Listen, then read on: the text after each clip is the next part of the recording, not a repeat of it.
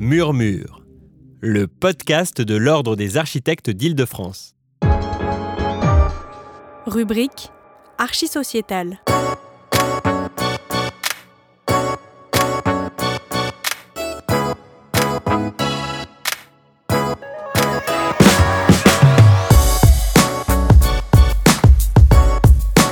Dernier épisode de notre série sur les coopératives de logement à partir de l'exemple suisse, enregistré à l'occasion d'une journée de rencontres pilotée par Patrick Bertrand et Thomas Huguen, qui prend place au sein d'un cycle développé en partenariat avec la Cité de l'Architecture et du Patrimoine. Suite de la dernière table ronde intitulée Regard croisé France-Suisse et retour d'expérience, avec notamment les interventions de Pete Kirkham, coprésident de la fédération Abicop, Rodi Laroche de la coopérative UTOP à Paris, mais pour commencer, place à Romain Parent, architecte au sein de la coopérative d'architecture Archiéthique.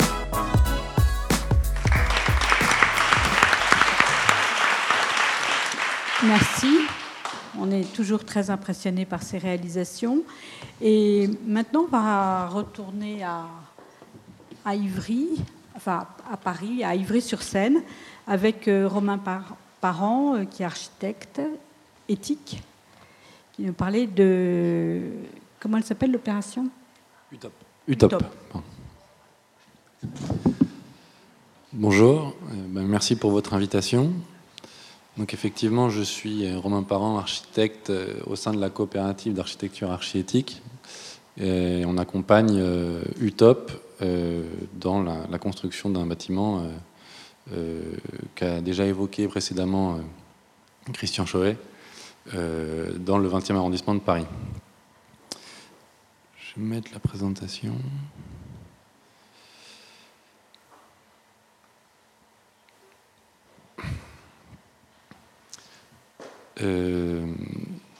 Donc vous posiez euh, tout à l'heure la question de savoir combien de coopératives intervenaient dans ces montages un peu particuliers euh, autour de UTOP. En réalité, euh, il y, a, quatre euh, coopératives qui interviennent. Il y a la coopérative HLM Copimo, UTOP, la coopérative d'architectes que je représente, et les paysagistes qui sont également constitués en coopérative. la grande différence, c'est que nous sommes, nous, architectes, une coopérative de production, quand UTOP est une coopérative d'habitants, loi Allure, ce qui serait un peu sa particularité euh, dans, les présentations qu'on a pu voir euh, dans cette fin d'après-midi. Euh, UTOP, UTOP c'est d'abord un, groupe, un groupe de gens, c'est 19 adultes et 8 enfants entre 1 et 66 ans. qui, pour la plupart, réfléchissent depuis déjà plusieurs années sur euh, leurs aspirations à développer un, habitat solidaire et festif, comme ils ont tendance à le, décrire eux-mêmes. Euh, c'est aussi euh, des personnes avec des revenus limités qui ont fait le constat de leur, leur incapacité aujourd'hui à accéder au logement ou même de louer de manière pérenne un logement à Paris et qui pourtant vont démarrer avec le statut de maîtrise d'ouvrage un chantier de 17 logements euh, au début de l'année 2020, 17 logements collectifs, dont 3 logements, euh, 3 logements en insertion et des locaux collectifs. Euh, donc un chantier qui va démarrer au début de l'année 2020. Euh, on peut se demander comment ils ont fait. comment ils ont fait et comment est-ce qu'ils ont fait avec les qualités d'usage et les qualités architecturales qu'ils voulaient, qu'ils voulaient y mettre. Euh, Christian Chauvet a déjà apporté quelques éléments de réponse sur le montage. Euh, du coup, je vais, je vais y aller. Je vais plutôt être bref sur cette partie. Je vais, je vais quand même insister sur deux points. Euh, D'abord, euh, il y a un précédent, c'est euh, effectivement l'appel à projet pour le développement de l'habitat participatif lancé par la ville de Paris. Euh, pas tellement pour l'appel à projet en lui-même, mais, en fait, il a permis à la future coopérative de prétendre à l'acquisition d'un terrain en centre-ville de Paris, ce qui est une donnée importante du projet.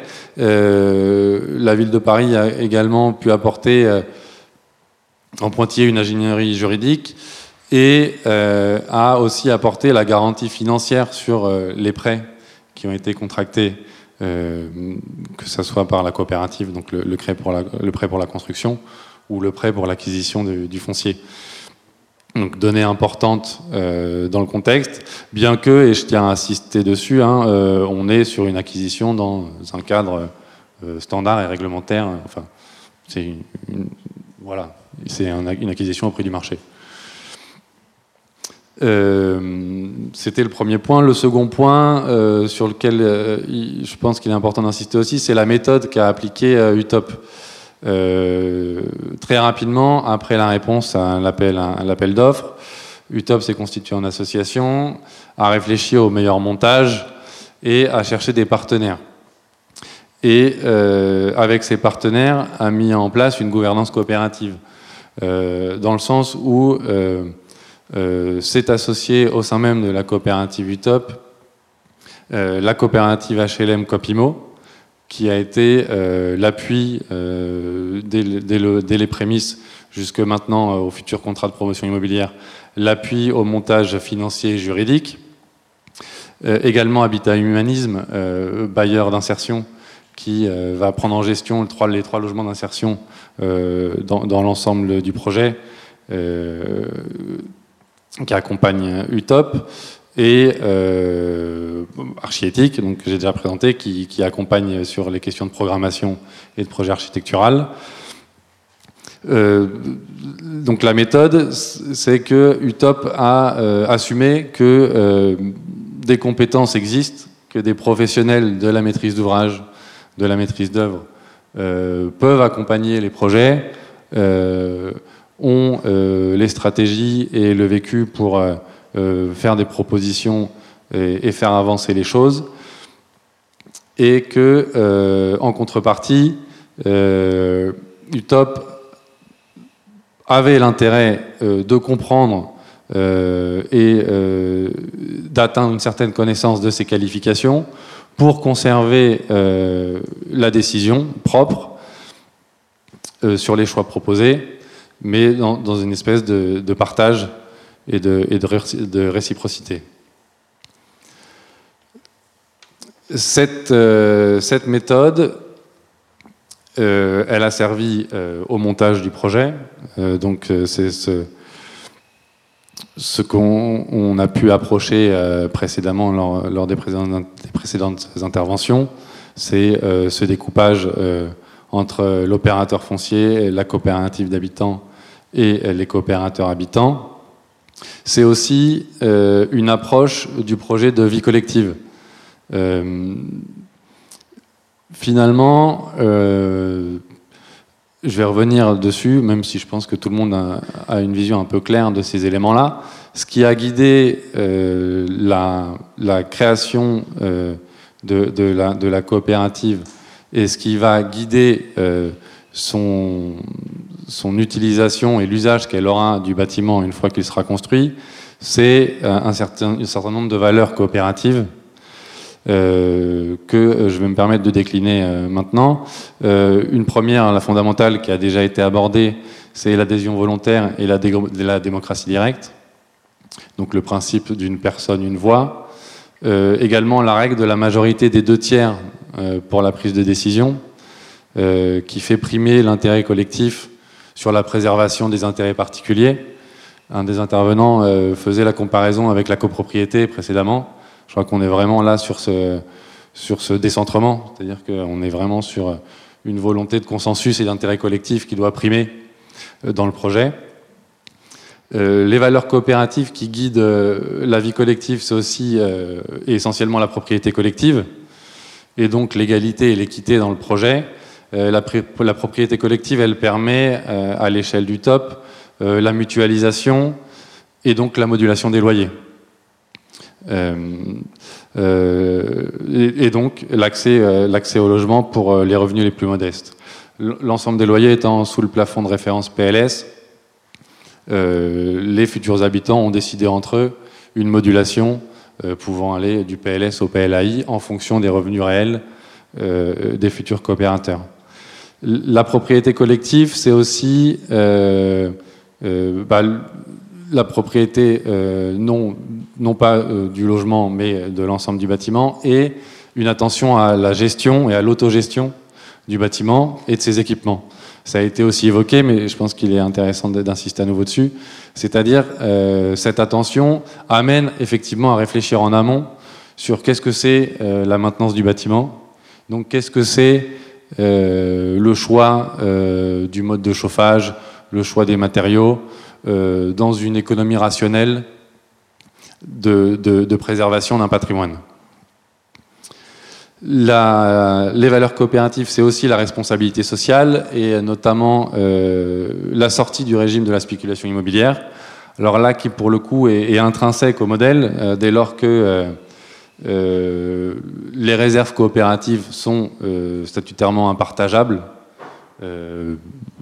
on, est dans un modèle d'efficacité optimale sur, cette question-là. Et accessoirement, de même, euh, par l'application du prix courant dans la fixation des loyers, qui à l'échelle de 17 logements euh, a un impact euh, assez théorique, mais qui par extrapolation, effectivement, comme on l'avait déjà dit également, pourrait avoir un impact sur les valeurs du, marché même. Tous ces éléments peuvent se résumer dans la question du, finalement de, de, de, cette nouvelle, euh, de, cette nouvelle approche du droit d'usage plutôt que du droit de propriété. Euh, droit d'usage qui devient la valeur commune de vivre ensemble et euh, qui a son interprétation également. J'ai oublié de passer les, les, slides, je vais peut-être revenir deux secondes dessus, mais donc vous voyez là un petit peu cette équation un peu, un peu surprenante à première vue où on compare les rendements, alors pour les, pour les plus professionnels d'entre vous, le rendement euh, surface habitable, surface de plancher d'un logement euh, locatif social euh, classique et du top, où on voit, on y reviendra ensuite sur l'importance des, espaces collectifs. le prix de construction, donc l'impact sur le prix de construction de, cette générosité dans les espaces et du terrain en lui-même, en centre-ville parisien. Et euh, finalement, euh, le prix de sortie de la location, où on retrouve euh, ce qui avait été approché tout à l'heure, le, prix du top qui est en médiane en dessous du plafond PLS et qui est entre les PLAI et les PLS. Donc, je, pardon, du coup, je reviens sur, sur ce, droit d'usage qui s'interprète dans les questions spatiales. Et une question spatiale, c'est un peu, euh, c'est un peu tiré sur la corde de, qu'est-ce que l'espace, mais c'est aussi une conception euh, euh, de l'organisation sociale des habitants, la question spatiale. Et donc, c'est d'abord comment s'organise la vie quotidienne autour d'un conseil des habitants, un conseil des habitants qui va avoir la main sur les décisions de gestion quotidienne, de résolution de conflits, euh, d'animation du lieu. Euh, société des habitants qui regroupe à la fois euh, la coopérative, les locataires d'habitat et humanisme, donc ils sont, ils sont pas coopérateurs, non. C'est Habitat Humanisme qui est coopérateur et qui louent les logements euh, à ces locataires, mais du coup qui sont intégrés euh, au conseil habitant. Et donc qui ont une voix euh, au, même titre que les autres locataires sur les questions quotidiennes de gestion. Éventuellement, les, les, associations périphériques de quartier qui pourraient se servir des, des, locaux associatifs et les locaux collectifs développés à rez-de-chaussée. Et euh, également, pour finir, euh, un conseil des enfants, donc un conseil euh, plutôt consultatif, mais qui est une porte d'entrée sur un grand nombre de questions et de résolution de conflits dans, une, dans une gestion collective du fait d'habiter. Donc la question euh, de, l'espace et de la qualité, euh, de la qualité des espaces. Euh, donc le projet est conçu autour de deux sphères. Donc la sphère collective, cette ouverture sur le quartier, avec un rez-de-chaussée largement poreux, que ce soit par les, programmes ou par des dispositifs là qui sont très schématisés, mais qui sont des espèces de, petits dispositifs de, on appelle ça des give box. c'est plutôt des supports d'affichage ou des supports d'exposition euh, pour les résidents ou pour les associations du quartier. Euh, donc, euh, et également, ce qu'on approchait aussi un peu tout à l'heure, c'est cette générosité dans les espaces partagés, les espaces qu'on pourrait appeler d'abord les espaces intermédiaires, les paliers, typiquement, qui n'ont pas que la fonction de desservir les logements, mais qui sont euh, surdimensionnés et qui euh, deviennent une pièce en plus à destination euh, de l'ensemble des résidents, tantôt au dernier étage pour y installer une buanderie, comme dans les étages intermédiaires pour installer une table, permettre aux enfants de faire les devoirs en rentrant le soir, éventuellement de prendre un repas collectivement le plan de rez-de-chaussée où euh, on voit comment euh, bah, l'ensemble du rez-de-chaussée est occupé euh, par des fonctions.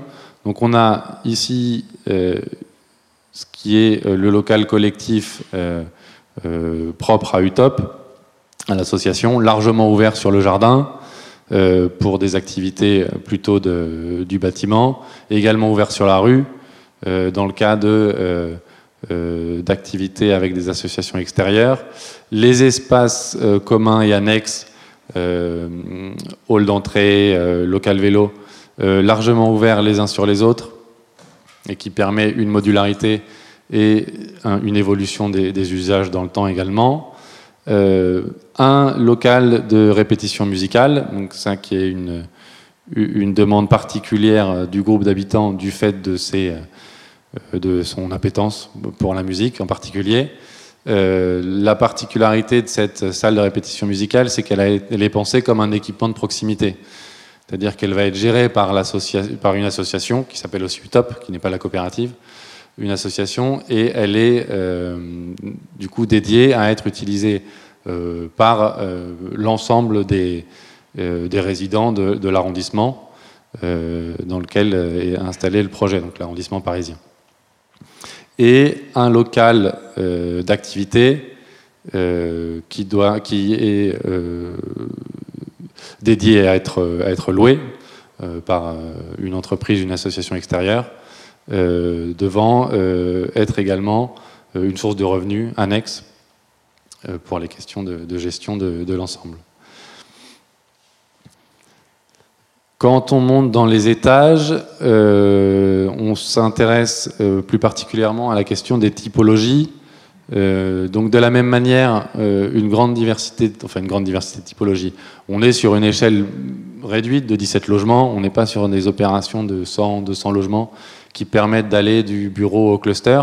Mais on est quand même dans cette attention à la diversité des typologies et à la question surtout euh, de la typologie juste en essayant euh, de réduire au maximum euh, les distributions et les circulations au profit de ces espaces intermédiaires collectifs que sont les paliers qui deviennent une pièce supplémentaire. et ensuite, la question typologique, c'est aussi la question de leur évolutivité. Donc on est sur un temps T avec des familles qui euh, peuvent évoluer dans le temps et euh, qui est possible, euh, parce que c'est anticipé dans le projet, par la fermeture des loggia ou par la transformation des typologies. C'est-à-dire que là, typiquement, on a anticipé que le studio peut être divisé et rétrocédé à deux logements périphériques, donc passer d'un T2 et d'un T3 à un T3 et un T4, ou switcher dans l'autre sens.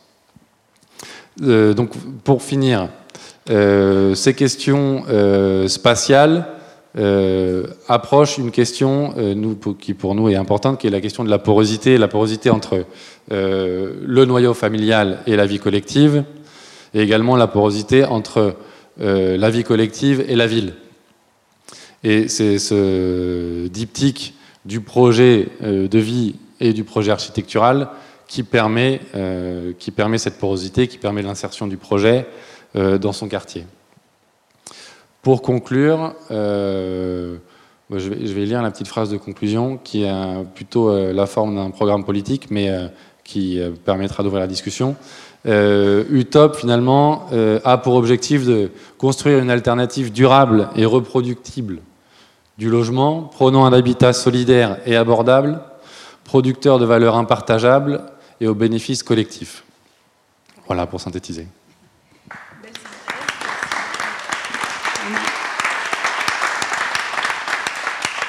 On a encore quelques questions. Et, pardon je, je, je, clique pas, je finis, pardon, voilà, comme ça vous pouvez euh, consulter les. C'est encore un dessin. C'est encore un dessin. Le chantier démarre au début de l'année. Donc là, on est sûr. Alors, on est rue Sorbier, euh, tout près de la place Gambetta, place Martin Nadeau. Euh, alors. J'aurais bien voulu deux quelques minutes. si je peux. Oui, mais on doit finir dans un quart d'heure. Oui, mais en fait. Peut-être je peux ne pas montrer mes slides, mais je retiens à, peu près ce que j'ai à dire.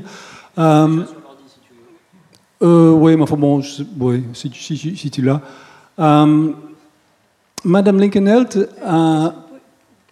Oui, excusez-moi. Donc, Pete Kirkham, co-président d'Abicop, Fédération française des coopératives d'habitants. Et après tout, on est là euh, aussi pour parler de la possibilité de la transposition du modèle coopératif suisse en France. Et Madame Linkenheld, euh, tout à l'heure, a regretté euh, que la loi Allure, dont elle était rapporteur, n'a pas eu l'effet magique de faire en sorte que les coopératives cessent d'être tout à fait marginal et que ça devient un mouvement plus considérable. Mais il faut aussi reconnaître d'abord que, comme vous le savez tous, je pense ici, euh, que les opérations immobilières euh, ne sont pas des choses qui se font en deux ans. Euh, ça prend beaucoup plus de temps que ça. Et surtout quand on commence à changer la manière de faire, il faut un, certain temps d'adaptation. Et effectivement, on est dans ce temps d'adaptation en ce moment. Je dirais que la notion marginale en est toujours, c'est clair. Aujourd'hui, en répertorie, plus d'une trentaine, 35 projets, je pense, dans un certain nombre sont livrés aujourd'hui. Euh, ce qui n'était pas le cas en 2014 quand la loi Allure est parue. Il n'y avait que le village vertical et peut-être une autre opération qui était livrée ce jour-là. Mais donc maintenant on est à 35 opérations. Euh, donc ça c'est important. Mais aussi, euh, malheureusement, la loi Allure n'a pas en fait donné en tant que telle des conditions qui permettent euh, l'éclosion des, coopératives pour plusieurs raisons. Euh, la quasi-totalité euh, des opérations jusqu'ici, bon, UTOP a été présenté là il y a un instant, c'était à ma connaissance la première coopérative loi Allure, mais qui a quand même réussi à utiliser les prêts du logement social ce qui, pour jusqu'ici, euh, ce n'était pas possible. Donc, euh, on est effectivement très intéressé par le montage. Euh, et donc, ça, c'est un des éléments.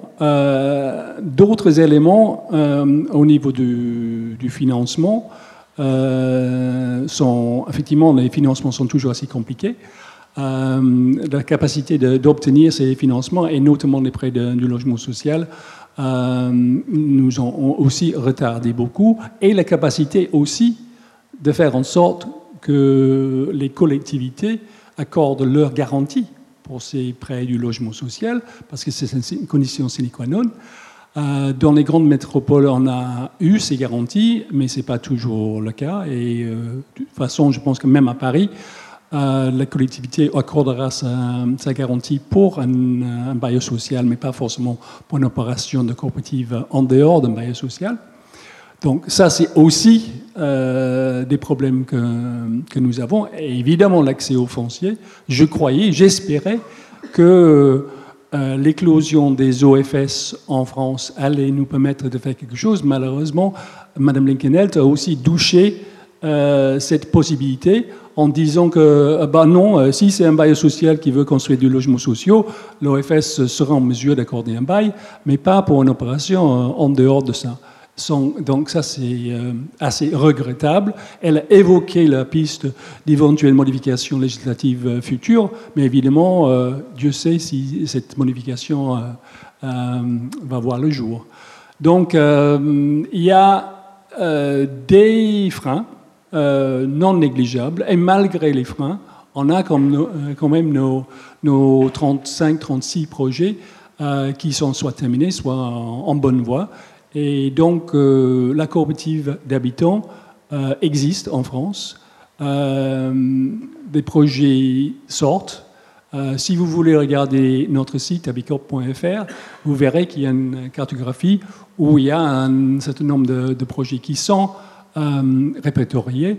là, la, photo qui est en montre, c'est la dernière en date. C'est le château de Panat à l'île Jourdain, dans le Gers.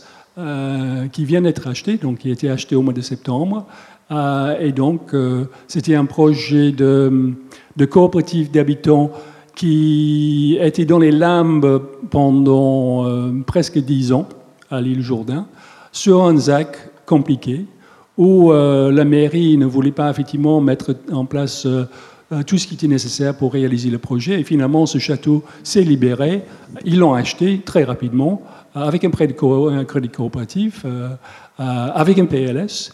Et, finalement, donc, le coopératif est en train de faire des travaux pour pouvoir réaliser l'ensemble des logements. Donc, il est possible de faire des coopératives en France. Ce n'est pas toujours simple, mais on y arrive. Très bien. Merci. Alors, on a juste quelques questions.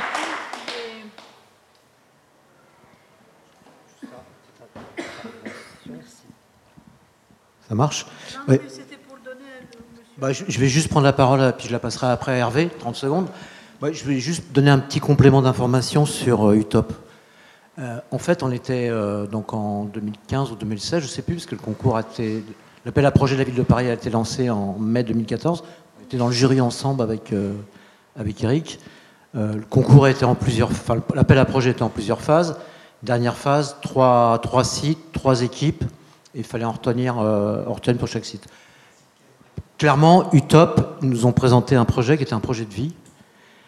L'architecture était très peu développée. On avait plutôt une maquette, euh, genre voilà, ces gros mythes, pour vous donner un peu euh, l'image de, ce qui était présenté. On était plutôt dans une maquette image du, programme. Et le, jury, on était, je ne sais plus combien on était, Eric, entre 20 et 30 personnes, c'était un peu, un peu important on a vraiment choisi, enfin le jury a vraiment retenu ce projet sur le projet de vie et sur le projet, voilà, le projet de vie des, coopérants. Et moi, quand je vois le, je découvre le, on se connaisse bien avec euh, avec euh, Archiéthique, mais je découvre le projet aujourd'hui, je vois où ils en sont et je vois la qualité euh, des logements et ce qui est proposé. Et, et je me dis qu'on a eu vraiment raison de leur faire confiance sur le projet de vie pour faire de l'architecture. Voilà, c'est tout ce que je voulais ajouter. Avant qu'Hervé prenne la parole, peut-être juste pour dire qu'effectivement, on est très heureux que euh, cette coopérative ait pu se développer, mais j'ai quand même été très choqué par le fait que 30 groupes ont essayé de développer de la qualité de vie, se sont pendant des, mois et des mois euh, projetés dans des immeubles, et que trois seulement ont été retenus pour une quarantaine de logements en tout, et je trouvais que c'était pas, pas sympa. Alors qu'il y a des friches Ouais, je trouvais que c'était pas sympa de la part de la mairie. Je ne sais pas s'il y en a parmi vous. Mais... je vais faire une intervention qui va abonder dans ce sens, puisque j'ai eu l'occasion d'accompagner l'appel à projet. Alors, ça n'a pas été dit dans la présentation, mais je voudrais que les, participants au groupe UTOP nous rappellent quand même la décote euh, de la valeur foncière qu'a octroyé la ville, parce qu'on a dit que c'était au, prix du marché, mais il y a quand même eu un effort de la collectivité. J'ai plus les chiffres en tête, donc c'est en centaines de milliers d'euros. Ils vont nous, ils vont nous le rappeler cette décote euh, foncière pour dépollution et confortement des sols. Mais ce que je peux regretter effectivement, c'est que depuis, il n'y ait pas eu de retour sur expérience, valorisation pour le développement de l'habitat participatif, en tout cas en région parisienne, puisque là, on a intéressé 800 foyers euh, à Paris qui se sont portés candidats, 50 groupes euh, préconstitués, 30 dossiers déposés pour trois lauréats. heureusement qu'il y a eu des suppléants, parce que le groupe Alphama a été remplacé par Lotus. Et j'allais dire, on dit souvent que la participation est chronophage. de souvenir, lancement de l'appel à projet avril 2014, dépôt des dossiers phase 2 novembre 2015. On est en 2019, je passe souvent sur le site. Mais que s'est-il passé Vous allez pouvoir nous le dire entre la ville de Paris et le groupe pendant presque 4 ans? Deux ans pour les habitants, pour euh, aller jusqu'à. et avec des architectes sur un niveau APS, APD, pardon, quasiment. Et 4 ans, 4 ans par la suite. Que s'est-il passé? C'est ma question. C'est ma question pour les, les référents du UTOP et les, et les architectes. L'appel à projet a été bouclé en 2015 et on en 2019, le chantier va commencer. C'est ça que vous dites? Oui, et pendant 4 ans, que s'est-il passé? Puisque c'est un niveau APD qu'ils ont donné en phase 2 euh, lors du rendu. Puisqu'on est dans la reproductibilité, retour d'expérience, euh, parlons-en. Oui, sur ce, projet, effectivement, ça a été très long. Non pas qu'on n'était pas prêt, puisque ce qu'il faut savoir quand même, c'est que le, le, modèle juridique et financier s'est fait au fil de l'eau. Hein. Ça a pris un petit peu de temps parce qu'on était quand même dans, l'innovation totale, mais ça n'a pas pris autant de temps que. Euh, ça n'a pas mis 4 ans en tout cas. Et après, bon, on est sur une. Euh, la, ville de, la ville de Paris, euh, c'est pas une administration rapide, je veux dire. Hein, et ils ont eu surtout très. Ils ont été très vigilants à ce qu'on ne puisse pas leur reprocher euh, que demain ils aidaient, ils subventionnaient de, l'accession à la propriété euh, euh, privée. Quoi. Ils, sont terrorisés à cette idée qu'on puisse leur faire un mauvais procès d'intention. Et donc c'est pour ça que c'est un projet qui est totalement anti-spéculatif et bordé partout. mais je voudrais dire aussi que ça a été possible parce qu'il y a une COP HLM qui accompagnait. Hein. C'est-à-dire que si, ce qu'on n'a pas dit aussi, c'est qu'on a fait l'avance de trésorerie, c'est qu'on a financé les études, on a fait l'avance de, beaucoup de sommes, et qu'en plus on pas de garantie au projet. Hein, ça évidemment pour les banquiers, c'est quelque chose d'important. Et comme on est HLM, le, projet bénéficie de la garantie euh, de l'accession, la garantie portée par le mouvement HLM. Donc il n'y a pas besoin d'aller chercher une une GFA ou autre euh, garantie de ce type. Mais la, durée, c'est vraiment dû à l'extrême prudence, je dirais, de la ville de Paris. C'est pas, pas dû aux porteurs du projet, hein, c'est pas dû au, groupe, aux architectes ou à la COP HLM. Voilà. Après, sur le prix, sur le prix, il y a eu une décote. En, fait, il euh, faut quand même dire que c'était un terrain archi pourri, hein, euh, avec comblement de carrière rien que le coût des comblements de carrière, ça doit être 300 ou 300 000 ou un peu plus, hein, euh, sur un terrain qu'on doit acheter 1,2 million ou 1,3 million. Bon. D'autres questions Une question ou en tout cas une en perspective de, vos différentes présentations. En tout cas, merci, merci à tous de nous avoir permis de, effectivement de, mesurer euh, le travail et, les opérations que vous avez menées on voit bien effectivement que le décalage est monumental entre euh, des opérations à 15-20 euh, logements et puis euh, ce, qui se, ce qui se fait à Zurich. ce que vous nous avez aussi dit ce matin, ou ce que Andrés nous a, rappelé ce matin, je crois, c'est que dans les, perspectives zurichoises, il y a cette question aussi d'aller réinvestir des fonciers difficiles, euh, dans la situation parisienne, et ça je vais me permettre de le dire moi, parce que je pense qu'une partie, des gens qui sont là ne peuvent pas le dire, moi je vais le dire, c'est pas des fonciers difficiles qui, qui ont été mis, c'est des fonciers poubelles. Voilà. Voilà. Donc euh, du coup, à un moment, euh, on se retrouve dans cet écueil. Bah, si, moi je peux le dire, donc je le dis. on se retrouve dans cet écueil absolu, qui est une collectivité qui a tourné beaucoup autour de la question, qui finalement se dit qu'elle ne peut pas ne pas y aller donc effectivement, elle met en branle un dispositif assez monumental. Hein. Je veux dire, personne ne les attendait euh, et personne ne leur avait demandé de, faire, de lancer l'appel à projet qu'ils ont lancé. Effectivement, ils ouvrent la porte est-ce qu'ils étaient surpris de trouver 800, 800 ménages derrière la porte? Je veux dire, Voilà, ou c'est ne pas connaître euh, la situation parisienne de par la, question des gestionnaires qui sont en place. Euh, là, ils ont offert, entre guillemets, au prix du marché quand même, alors ok, avec une décote, mais qui est quand même celle du, logement social, quoi, hein, ni plus ni moins, un foncier qu'aucun opérateur conventionnel n'aurait pu aller travailler. Alors ça montre deux choses, ça montre que d'une part, ces opérations, ici comme dans d'autres situations, permettent d'aller revitaliser des fonciers que les opérateurs conventionnels, et même ceux des, opérateurs conventionnels du logement social, ne savent pas aller travailler dans les cadres co- économiques de la production du logement. Donc, non, mais non, mais ils ne le voulaient pas, mais aujourd'hui, ils n'iraient pas plus. Je veux dire, euh, voilà. Donc, personne ne va sur ces terrains-là aujourd'hui. Et effectivement, ce qu'on voit dans ces opérations au global, mais c'est aussi peut-être une des vertus de ces opérations, c'est de montrer qu'elles sont en capacité de régénérer du foncier euh, plus qu'endormi, je veux dire, totalement oublié et euh, qui, qui devient une espèce de résidu du système urbain. Donc, moi, je pense qu'il y a une vraie aussi, et, pour faire le lien avec ce que, vous nous avez montré sur Zurich, effectivement, on est sur des choses totalement anecdotiques aujourd'hui.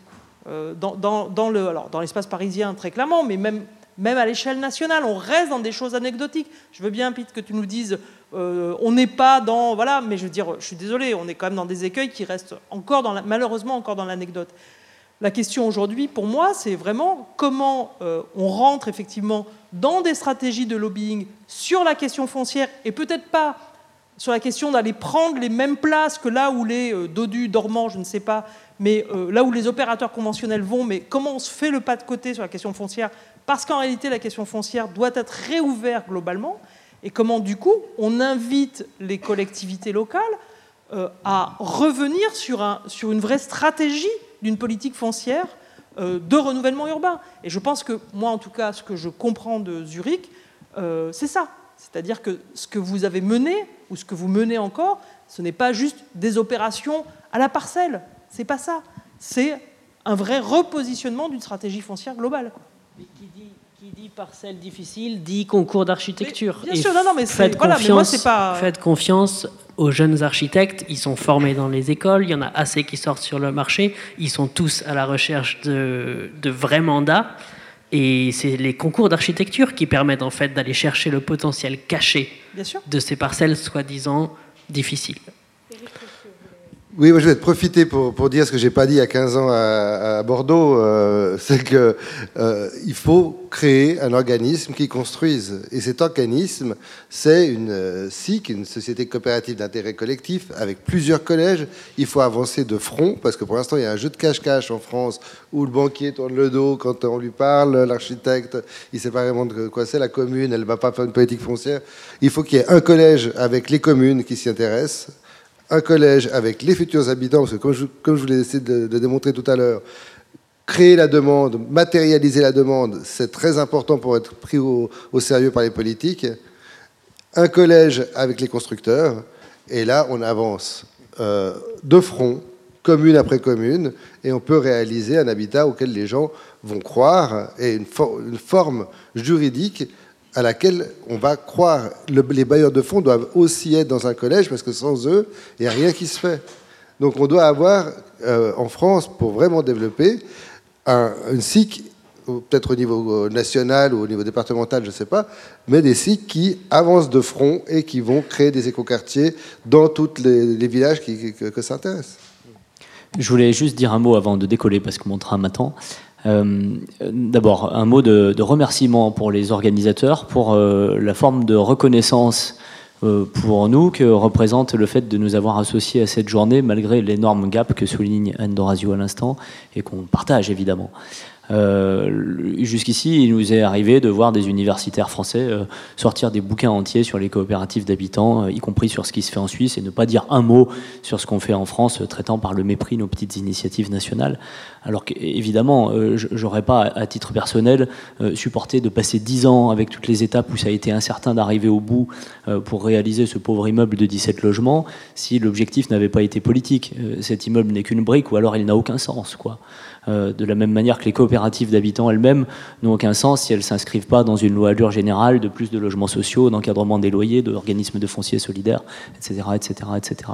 Donc voilà dans, quoi on s'inscrit. Et, je crois, moi, pour finir sur une note un peu plus positive, que malheureusement ça pourrait difficilement aller plus vite. On, on est à contre-culture, on a des gens à convaincre complètement, on a des élus nationaux qui pipaient strictement rien au sujet jusqu'en 2012-2013. Euh, on, a des élus locaux et des techniciens qui restent largement à convaincre. Les exemples de, Toulouse et de Paris le montrent bien. À, Toulouse, on n'a même pas d'appel à projet. Hein. Il faut vraiment aller frapper à la porte un par un. Enfin, on, part d'hyper loin, quoi. Donc, aller plus vite que d'en avoir déjà 35 dans ce contexte, alors qu'on n'a même pas encore créé, soit au niveau national, soit au niveau de notre fédération, parce qu'elle est encore trop petite, les, outils euh, juridiques et financiers qui permettraient de généraliser les, les choses. Enfin, Utop est effectivement la première coopérative, loi Allure, qui réussit à faire autre chose que de la location avec un prêt locatif social. Il a quand même fallu trouver un juriste sacrément rusé pour faire croire à la ville de Paris que c'était possible et pour que ça soit signé. Quoi. Euh, donc voilà où on en est. On, en est à avoir des, opérateurs inventifs qui font des choses que même la, DHUP au ministère n'imagine pas possible. Voilà. Euh, n'essayons pas d'aller plus vite, ça me paraît difficile, mais euh, malgré tous ces vents contraires, on avance et c'est déjà bien. Et merci à vous de nous donner l'occasion de le montrer. Je vais laisser à, Thomas Huguen le soin de, de conclure, euh, juste moi, petite remarque personnelle. Euh, d'abord, Paris, euh, elle se s'est observée, donc c'est quand même un risque qu'elle a pris. Peut-être que c'est des terrains poubelles, j'en sais rien, techniquement, mais socialement, sûrement pas. Peut-être que ce serait bien aussi que les coopératives s'installent dans des quartiers difficiles. à Pierrefitte, il y a du terrain, en effet, à Drancy, euh, dans le 93. Je, pense que les, élus vous accueilleraient avec, euh, avec plaisir. Euh, voilà. donc, Thomas, conclusion définitive. Que, je ferai avec Patrick Bertrand aussi. Avec Patrick Bertrand, oui. Moi, je vais, je vais commencer déjà par les vrais organisateurs, c'est eux. Voilà, c'est à cause de nous. vous remerciez tous d'être venus, d'avoir tenu cette journée dense remercier tous les, tous les participants euh, aux tables rondes et aux interventions euh, d'avoir fait le déplacement, euh, y, compris de très loin pour certains, donc on, les en remercie.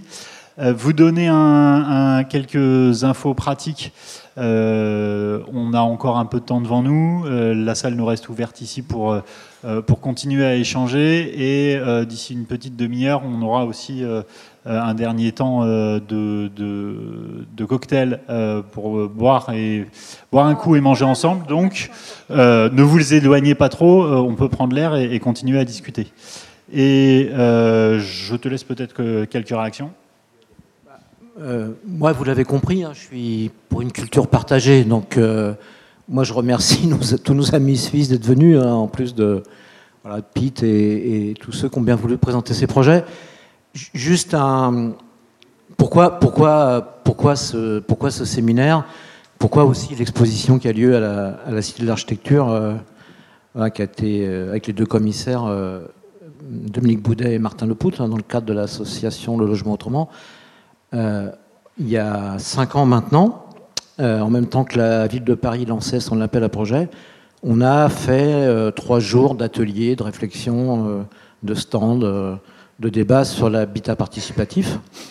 Et en accueillant aussi euh, l'Assemblée générale annuelle du réseau national des villes pour l'habitat participatif. Vous voyez, j'ai failli faire la coquille. Et puis, au sortir de ces trois jours, moi, je me suis dit, il y a quand même un problème d'échelle.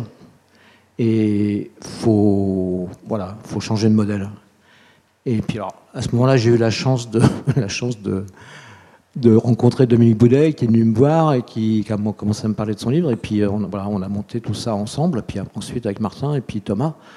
Voilà, moi, la, voilà, ce qui m'anime dans tout ça, c'est plusieurs choses. Donc ce, ce, changement de modèle, ce changement d'échelle, pour euh, essayer de commencer à aborder la question du logement autrement. C'est aussi le projet politique, parce que c'est ce que tu disais, il faut créer une SIC, il faut... C'est un projet politique, Andreas l'a montré tout à l'heure aussi. C'est voilà, on, voilà, soyons des militants, nous architectes. Et alors, voilà le dernier point que je voulais souligner. C'est pour ça que moi je tenais, enfin, on tenait tous les deux avec Thomas, que, ce genre de débat ait lieu à l'ordre des architectes. Hein, parce que je pense qu'on doit tous avoir un engagement euh, social. Je, pense qu'il faut que ce soit l'institution des architectes qui défendent aussi, euh, avec tous ceux qui sont autour de nous, qui défendent ces, mouvements, ces programmes et ce militantisme, on va l'appeler comme ça. Euh, parce que, bah voilà, parce que le logement qu'on produit aujourd'hui dans des situations conventionnelles, il, ne nous satisfait plus. Quoi. Voilà. En tout cas, voilà, moi, je vous remercie, euh, enfin, avec Thomas, on vous remercie pour euh, tout ce moment d'échange, y, compris euh, parfois assez vif sur les différences culturelles. Merci.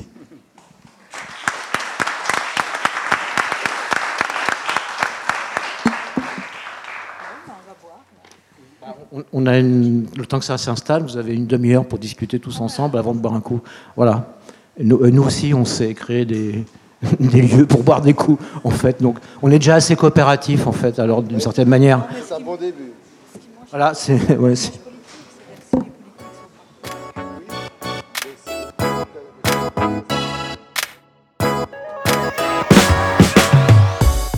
C'était la seconde partie de la table ronde Regard croisé France-Suisse et retour d'expérience, dernier épisode de notre série consacrée aux coopératives de logement, enregistré à l'occasion du séminaire du 24 octobre 2019 proposé par le Conseil régional de l'Ordre des architectes d'Île-de-France. Avec Romain Parent, architecte au sein de la coopérative d'architecture Archiéthique, Pete Kirkham, coprésident de la fédération Abicop, et Rodi Laroche de la coopérative Utop à Paris, mais aussi Thomas Berthet de la coopérative d'habitants Abricop à Toulouse, Eric Rossio, président de la CODA, coopérative de l'habitat associatif à Genève, et Martin Lepoutre, architecte et assistant à maîtrise d'ouvrage pour la coopérative Kalkbreit à Zurich. Piloté par Patrick Bertrand et Thomas Huguen, cette journée de rencontre à partir de l'exemple suisse prend place au sein d'un cycle développé en partenariat avec la Cité de l'Architecture et du Patrimoine. Isabelle Ray-Lefebvre était en charge de l'animation de l'événement.